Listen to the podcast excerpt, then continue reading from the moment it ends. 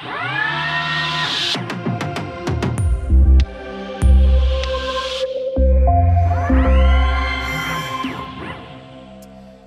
liebe Zuhörerinnen und Zuhörer, willkommen zu einer neuen Folge des Logistik-Podcasts von Vitron. Mein Name ist Robert Weber und mein Gast heute ist Johannes Schweiger. Hallo Johannes, grüß dich. Hallo, grüß dich auch. Ähm, stell dich doch ganz kurz den Zuhörern und Zuhörern vor. Was bist du? Was machst du bei Vitron? Ja, mein Name ist äh, Johannes Schweiger. Ich bin seit zehn Jahren ein Teil der Vitron-Gruppe. Ihr seid immer ewig da, ne? Alle Wahnsinn. Ja, also ich glaube, es gibt noch einige, die äh, weitaus längere ja. Teilhabe haben. äh, aber äh, zehn Jahre ist ja auch was. Ja. Äh, zehn Jahre in der Gruppe, bin in der Verantwortung des Geschäftsführers zuständig für den Geschäftsbereich Service äh, und dabei äh, überwiegend verantwortlich für den kaufmännischen Teil und den europäischen Markt. Wir sprechen heute über Ergonomie im Logistikzentrum, im Warehouse das ist für mich ein super spannendes, super wichtiges Thema, weil ähm, der Fachkräftemangel betrifft ja auch euch. Aber bevor wir starten, erstmal meine herzlichste Gratulation zum Coles Distribution Center in Australien. Ich glaube, das war ein ziemlich heißer Ritt, ein tolles Projekt und äh, der erste Schritt in Australien. Also meinen herzlichen Glückwunsch, Johannes. Vielen Dank. Äh, in der Tat ein, ein heißer Ritt. Also Markteintritte, neue Märkte für uns immer, immer eine enorme Herausforderung die zeitliche und räumliche Distanz natürlich nochmal ganz, ganz speziell für uns. Uns hat natürlich auch die letzten zwei, drei Jahre Covid etwas den, das Thema ja nicht versüßt, sondern eher Schwierigkeiten bereitet. Umso mehr ist es äh, erstaunlich und wirklich hervorragend, was die, was die Teams äh, auf unserer Seite und auch auf Kundenseite geleistet haben. Und wir sind in der Tat super stolz, dass wir jetzt hier die ersten australischen Supermärkte äh, mit Lebensmittelpensionen. Unfassbar. Ich sag nur Container, Shortage, Frachtraten, alles nicht so lustig gewesen die letzten zwei Jahre, ja. Ja, und der Suezkanal war ja auch kurz zu. Genau, genau. Äh, lass uns über ein, ein etwas schöneres Thema sprechen und ein Thema, das aber, glaube ich, wirklich wichtig ist, dieses Thema Ergonomie. Du hast gesagt, du bist auch für die Services zuständig. Sag mal, ein ergonomischer Arbeitsplatz bei, bei Vitron, ist das mehr als nur so ein bisschen Parkett auf dem Boden verlegen? Wie sieht so ein ergonomischer, wie sieht Ergonomie bei Vitron aus?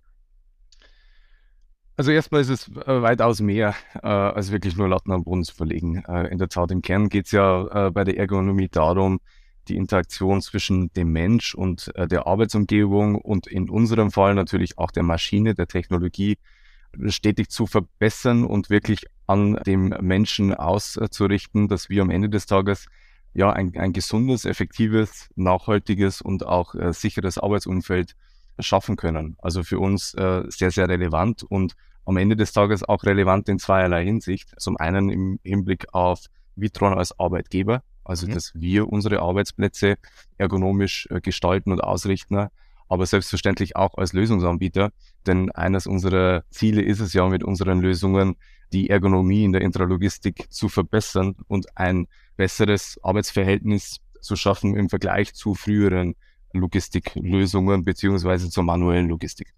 Du bist jetzt auch äh, noch nicht so ganz alt. Und äh, wenn man jetzt so zurückblickt, 15 Jahre, als ich in der Logistik angefangen habe, da gab es mal so Projekte für Silver Worker und so und bessere Arbeitsplätze für die. Hat sich dieses Thema Ergonomie so von den Silver Workern auch auf die in Anführungsstrichen normale äh, Mannschaft ausgedehnt, dass die auch sagen, naja, wir wollen auch gute Arbeitsplätze haben. Hat sich das verändert? Ja, durchaus. Also ich glaube, grundsätzlich hat das Thema Ergonomie sich, sich gewandelt und ist äh, heute äh, wirklich in, in aller Munde. In der Tat, früher tendenziell eher Arbeitsplätze mit körperlicher Belastung, mit körperlichen Anforderungen. Und da ging es äh, überwiegend darum zu sagen, äh, wie können wir die, äh, die Arbeitsfähigkeit von älteren äh, äh, Personen sicherstellen.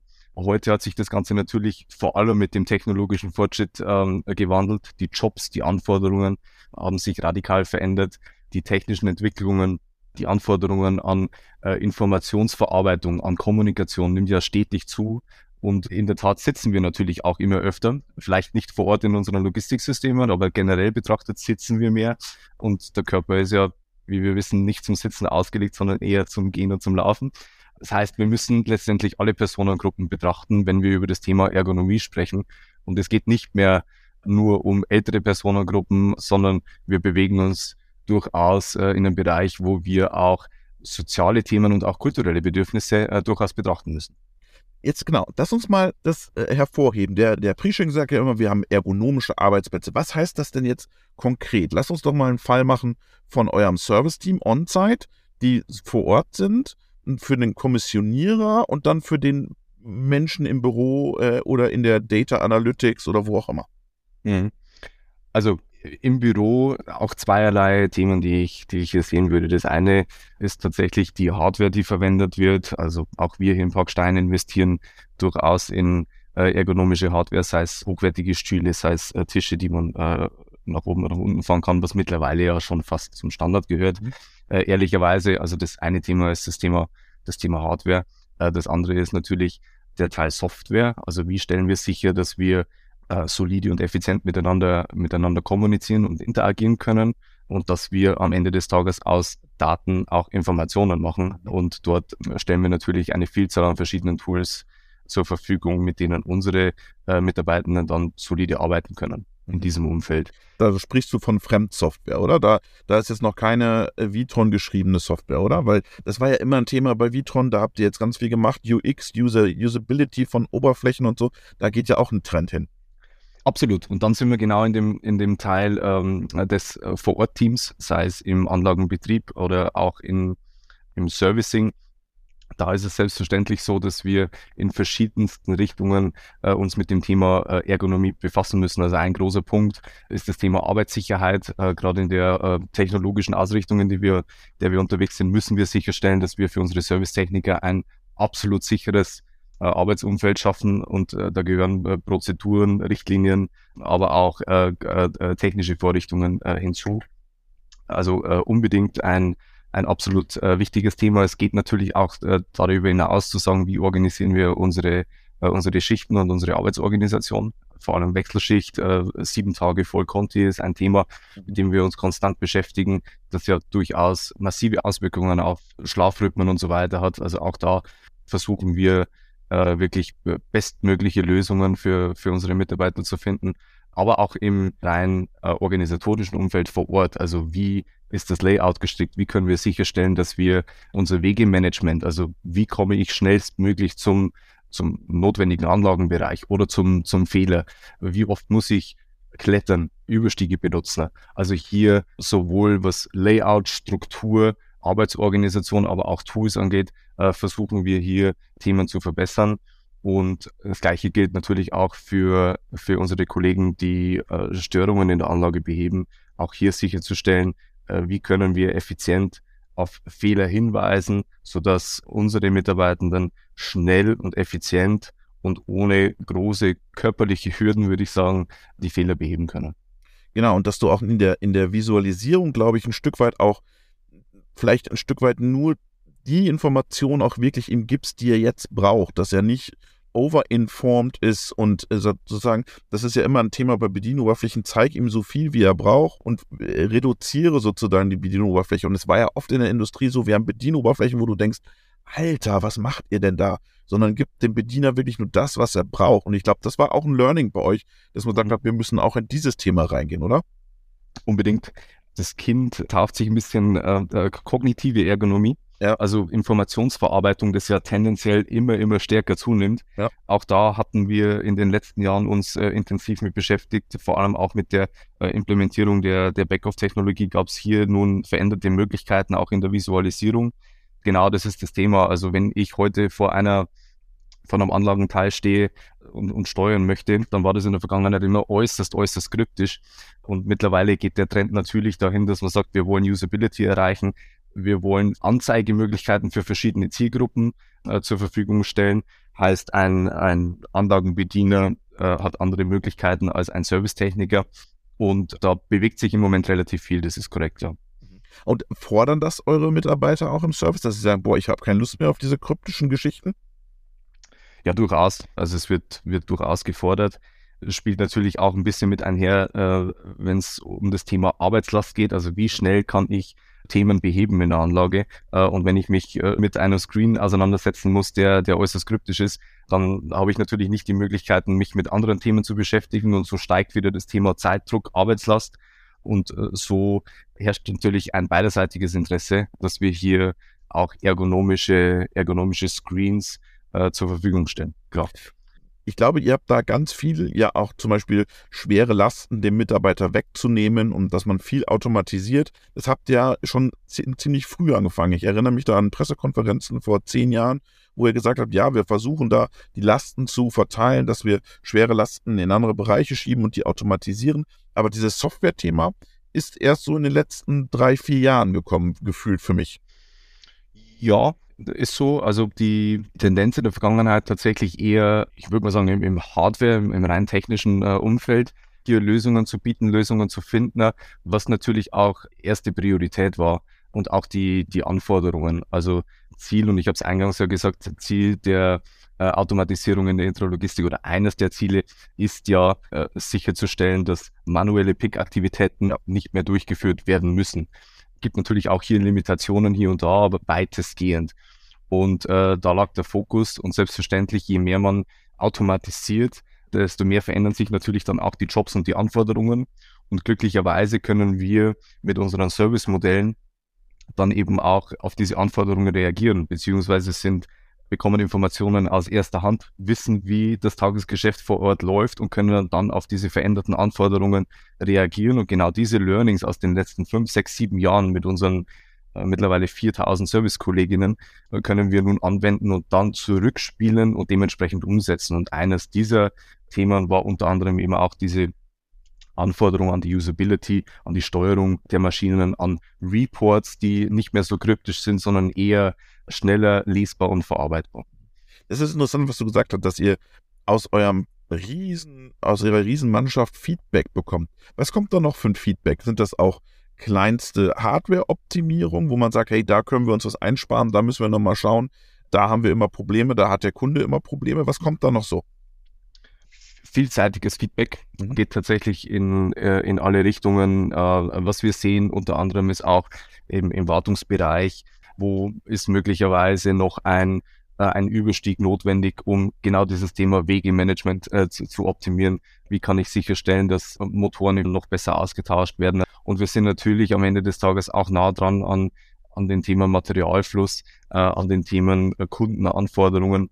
Da passiert relativ viel und da geht auch viel viel zurück in verschiedenste Richtungen, sei es, wie gestalten wir zukünftig Layouts unserer Systeme, aber auch, wie können wir einzelne Maschinenteile möglicherweise anders konstruieren, um Zugänglichkeiten besser zu gestalten oder Ausfallrisiken äh, zu minimieren. Und am Ende des Tages trägt ja alles irgendwo äh, mehr oder minder auf das Thema Arbeitsplatzergonomie äh, bei. Das heißt, dieses Thema Design von Arbeitsplätzen ist Ergonomie von Arbeitsplätzen, sagen wir mal Hard- und Software. Ähm, ein Arbeitsplatz, wo ich auch gerne arbeite, wo ich ein gutes Gefühl habe, der auch gut designt ist. Ist es ein Verkaufsargument bei eurem Kunden? Ja, also bei den Kunden auf jeden Fall. Und wir, wir, wir stellen ja auch fest, dass unsere Kunden, die ja verantwortlich sind für das Gebäude, mhm. auch immer stärker investieren in das Thema Ergonomie. Also wir sehen äh, heute vermehrt Tageslicht in den Hallen, äh, Klimatisierung ist da auch ein, ein großes Thema. Also auch da hat sich auf Kundenseite sehr, sehr viel bewegt im Vergleich zu früheren Jahren. Da war es wirklich nur eine Hülle, die dicht war gefühlt mhm. und relativ dunkel. Heute wird da relativ äh, viel getan für auch das Thema äh, Lautstärke. Das ist äh, ein relevanter Punkt, äh, mit dem man sich äh, auch beschäftigt. Wie kann man sicherstellen, dass wir die grundlegende, das Grundrauschen äh, in, so, in so Anlagen etwas nach, nach unten geht. Also auch Kunden ihrerseits investieren äh, dort relativ viel und am Ende des Tages, je nach, je nach Servicegrad, sind natürlich auch Kundenmitarbeiter in den Lösungen unterwegs und selbstverständlich äh, herrscht dann auch gewisses Anforderungsniveau äh, an unsere Systeme, die, die die Kunden stellen. Äh, das ist der eine Punkt und äh, der andere Punkt ist, dass wir ja nach wie vor äh, das eine oder andere äh, halbautomatisierte die halbautomatisierte Lösung haben oder auch noch manuelle Bereiche. Mhm. Äh, und auch da äh, ist die Zielsetzung, die, die Ergonomie, äh, den, den Arbeitsplatz für die Mitarbeiter so, ja, so nachhaltig und körperschonend wie möglich zu gestalten. Körperschonend heißt, was ist das im, im manuellen, halb manuellen Bereich? Ist das das ganze Thema Rücken, äh, Bewegung, Heben oder was sind da so die Hauptherausforderungen? Wahrscheinlich äh, alles äh, am, am, Ende des Tages, aber äh, wenn wir uns im Dynamic Picking Umfeld bewegen, zum Beispiel auch hier Wegeoptimierung, also wie viele Schritte muss ich gehen, um einen Auftrag abgewickelt zu haben, also auch hier softwareseitig mit, mit zu unterstützen, absolut. Aber auch das Thema, das Thema Rückenpaletten, also mit, mit Hebevorrichtungen, die Paletten dann auf ja, menschenfreundliche Höhe zu heben. Ähm, also das sind schon diverse Themen, die relevant sind. Gibt es da, ich weiß, du bist der Experte, gibt es da Zertifizierung, dass man sagt, ich bin besonders ergonomisch, ich bin ein Arbeitgeber, ein Logistikzentrum First Class oder gibt es da so Wettbewerbe? Ist das so, gibt es da sowas? Oder glaubst du, dass sowas kommt, dass das ein Wettbewerb wird, um gute Leute zu finden? Also es gibt Zertifizierungen, die einen guten, sehr guten Arbeitsplatz auszeichnen, Great Place to Work äh, Initiativen und so weiter. In diesen Wettbewerben oder Siegeln äh, spielt das Thema Ergonomie und Arbeitsplatzgestaltung eine relativ große Rolle. Da wird es auch betrachtet, äh, absolut. Ich glaube aber, dass mittlerweile das Thema eine absolute Pflicht geworden ist. Ich glaube, als, als Unternehmen, als Arbeitgeber führt gr grundsätzlich daran kein Weg mehr vorbei. Wir befinden uns in einem höchst schwierigen Arbeitsmarkt im Moment. Wir befinden uns in einem Bewerbermarkt. Das heißt, potenzielle Kandidatinnen können sich ihren zukünftigen Arbeitgeber aussuchen und selbstverständlich spielt das Thema äh, dann auch eine Rolle. Also das heißt, es ist keine Kür, die hier zu leisten ist. Und auch was behördliche Regulierungen, äh, aber auch Anforderungen im, im Hinblick auf Arbeitssicherheit haben sich natürlich in den letzten Jahren die, die Anforderungen äh, und die Richtlinien, die einzuhalten sind, äh, enorm verschärft, was meines Erachtens auch richtig ist. Heißt, wir müssen, wollen äh, uns mit dem Thema beschäftigen, weil es einen ganz maßgeblichen Beitrag dazu leistet, die Zukunftsfähigkeit auch sicherzustellen. Mhm. Wie, wie sieht für dich der Arbeitsplatz eurer On-Site-Teams in Zukunft aus? Was wird sich da, glaubst du, nochmal verändern und worauf müsst ihr nochmal drauf reagieren? Wenn ich das wüsste, ähm, wären wir schon einen entscheidenden Schritt weiter. Aber ich glaube, ein Punkt wird auch in den nächsten Jahren durchaus bleiben. Das ist das Thema technische Betreuung, Wartung und Instandhaltung, mhm. dass wir hands-on bleiben müssen, solange die Hardware in der Art und Weise verbaut wird. Hier geht es dann eher darum, wie können wir noch stärker mit diversen Tools, mit, mit Technologie äh, unterstützen, beispielsweise mit irgendwelchen Datenbrillen oder Augmented Reality, könnte ich mir vorstellen, dass wir hier einfach die, die Informationsbasis ähm, besser schafft. Äh, mit dem Ziel zu sagen, wie schaffe ich es, dass ein Techniker vielleicht schon vorab weiß, welche Art von Störung oder Fehler kommt da auf mich zu, vielleicht schon vorher weiß, welches Ersatzteil muss ich mitnehmen, um wiederum Wege, Zeiten zu verkürzen, dass er nicht erst hinlaufen muss, äh, identifizieren muss, dann zurück in die Werkstatt, Ersatzteil holen, Werkzeug holen und wieder, wieder hin. Also da glaube ich, gibt's äh, noch sehr, sehr viel Spielraum. Ich glaube, da passiert äh, relativ viel. Ich glaube auch, dass es schwierig wird in Zukunft wirklich alle Artikel auch automatisieren zu können. Ich glaube, es wird immer in irgendeiner Art und Weise Artikel vielleicht auch mit höherem Gewicht geben, die, die man möglicherweise noch ähm, semi-automatisiert oder voll manuell ähm, kommissionieren muss. Ich glaube, da könnten Exoskelette zum Beispiel eine, eine ganz gute Rolle spielen, also hiermit zu unterstützen, die körperliche Belastung zu minimieren. Und wir wollen natürlich auch weiterhin konstant daran arbeiten, Rückmeldung zu bekommen aus dem täglichen Geschäft, um dann diese Erfahrungswerte in Konstruktion, technische Verbesserung, Usability einzusteuern. Also da, glaube ich, wird relativ viel passieren. Und was über dem allem im Moment äh, schwebt, wir sehen es ja mit der Entwicklung im Hinblick auf ChatGPT und künstliche Intelligenz. Jetzt wohl kommt der Elefant, ja. der für mich tatsächlich noch ein, also wirklich ein Buch mit sieben Siegeln ist. Aber ich glaube, die Entwicklungen werden hier relativ schnell voranschreiten. Wie und in welcher Art und Weise das Ganze auf uns, auf unsere Systeme, auf die Arbeitsplätze, auf die Ergonomie ähm, Auswirkungen hat, wird man sehen. Aber ich glaube, dieses ganze Thema Informations- und Datenmanagement und kognitive Ergonomie, also wie schaffe ich es, dass wir nicht überladen, überfrachtet werden mit Informationen? Wie schaffe ich es, aus der Datenvielfalt wirklich auch relevante Informationen zu, zu generieren. Ich glaube, das wird eine der, der größten Herausforderungen, nicht nur für uns und, oder nicht nur für die, für die Intralogistik. Ich glaube, das ist ein Thema, das am Ende des Tages viele Unternehmungen betrifft. Ähm, Johannes, jetzt äh, sag mir noch mal kurz, also wir, ihr habt ja auch Tiefkühlbereich, ihr habt schwere Lasten. Ist das dann alles auch Ergonomie, dass ich sage, ich bin nicht mehr so lange im Tiefkühlbereich, Wegeoptimierung, was du angesprochen hast? Oder ist das, ist das gar nicht mehr Ergonie und wie du gesagt hast, äh, nicht mehr Kür, sondern wirklich Standard, dass man da eh schon drauf achtet. Hm. Also es ist natürlich einer der Treiber unserer Kunden, diese Arbeitsbereiche äh, so weit wie möglich zu minimieren, also mhm. Lastanforderungen für die einzelnen Mitarbeiterinnen zu minimieren und natürlich auch die Arbeitszeiten in vor allem tiefkühl, minus 18 Grad oder auch im frischen Bereich, der auch nicht super angenehm ist, einfach zu minimieren. Das ist natürlich ein Treiber, der auch äh, ergonomische Aspekte bei den Kunden hat und sich dann aber auch transferiert auf uns als, als Service-Dienstleister, weil am Ende des Tages sind es dann auch unsere Techniker, die äh, in diesen Bereichen arbeiten müssen. Und auch da geht es wiederum um die Frage, wie organisieren wir das Ganze? Also was ist ein maximaler Aufenthalt, den wir maximal einfordern im Tiefkühlumfeld? Welche Arbeitsmittel, welche Thermokleidungen stellen wir zur Verfügung? Also da transferiert sich dann auch das Thema Ergonomie auf uns als, als Service-Dienstleister, dass wir uns äh, intensiv mit dem Thema beschäftigen und insgesamt die Aufenthaltszeiten und, und die Arbeit in diesem äußerst, äußerst schwierigen Arbeitsumfeld so gering wie möglich zu gestalten.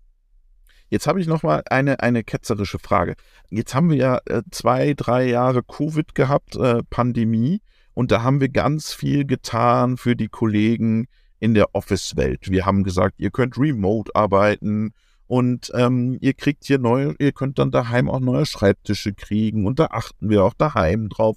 Und dann haben wir die Blue Man Group, äh, so ein bisschen äh, die, die WRK, sage ich jetzt mal Automotive, aber auch eure On-Site-Teams gefühlt haben, wie die so ein bisschen, jetzt sage ich einfach mal, hängen lassen, weil denen konnte man sowas nicht anbieten. Muss man jetzt auch mal sich sagen, okay, jetzt müssen wir uns um die kümmern?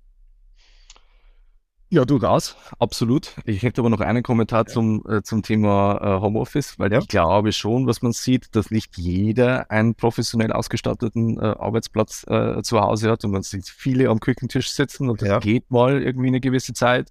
Äh, ich höre und spüre aber schon immer mehr, dass auch hier die ein oder anderen Beschwerden, äh, also im Hinblick auf Rücken und wiederum Ergonomie, schon vermehrt hochkochen. Okay. Ähm, also auch da glaube ich, vielleicht nicht überall, aber ich glaube, im Hinblick auf Ergonomie war das Thema Homeoffice möglicherweise ein etwas Rückschritt möglicherweise mhm. und äh, die Langzeitauswirkungen werden wir noch sehen. Mhm. Bin ich nicht ganz so überzeugt davon. Aber um äh, auf die ursprüngliche Frage zurückzukommen, müssten wir stärker in die in die Blue-Collar Workers äh, investieren. Äh, äh, durchaus. Ich meine, die Schwierigkeit ist natürlich, dass es sich hier um, um Jobs handelt, die einfach nicht von zu Hause aus erledigt werden können. Genau. Das ist ja. äh, leider so. Ja. Ähm, was kann man tun? Ich glaube, am Ende des Tages geht es darum, und das ist ja auch das Thema Homeoffice, ich glaube, es geht um Flexibilität. Äh, wie können wir es schaffen, eine flexible Arbeitsgestaltung zu, äh, äh zu schaffen? Und auch da gibt es erste Tendenzen im, im Schichtumfeld, wo man sagt, Flexibilität im Sinne von, äh, lass uns doch den Schichtplan miteinander bauen. Also auch da haben wir schon erste Feldversuche gefahren, äh, dass man sagt, jeder äh, mit bestimmten Rahmenbedingungen natürlich, aber wir, wir überlassen die, die Schichtplanung am Ende des Tages den, den Kolleginnen. Also da gibt es durchaus Möglichkeiten, etwas flexibel zu agieren, aber auch mit Sonderschicht mit Zeitkonten zu arbeiten, äh, mit der Möglichkeit auch äh, schnell mal vielleicht freizunehmen, wenn es äh, wenn's möglich ist und dafür an, an einem anderen Zeitpunkt das Ganze wieder einzuarbeiten. Also ich glaube, das Thema Flexibilität spielt hier eine, eine große Rolle. Es ist aber auch immer schwierig, die grundlegenden Szenarien eins zu eins dann auch zu vergleichen. Ich glaube, so, so transparent muss man sein. Mhm. Ähm, und auch wenn man nochmal zurückkommt auf das Thema Ergonomie, dann sind auch hier die ergonomischen Anforderungen auch der beiden Bereiche äh, komplett, komplett unterschiedlich. Johannes, vielen Dank und schöne Grüße nach Parkstein. Danke auch, schöne Grüße zurück.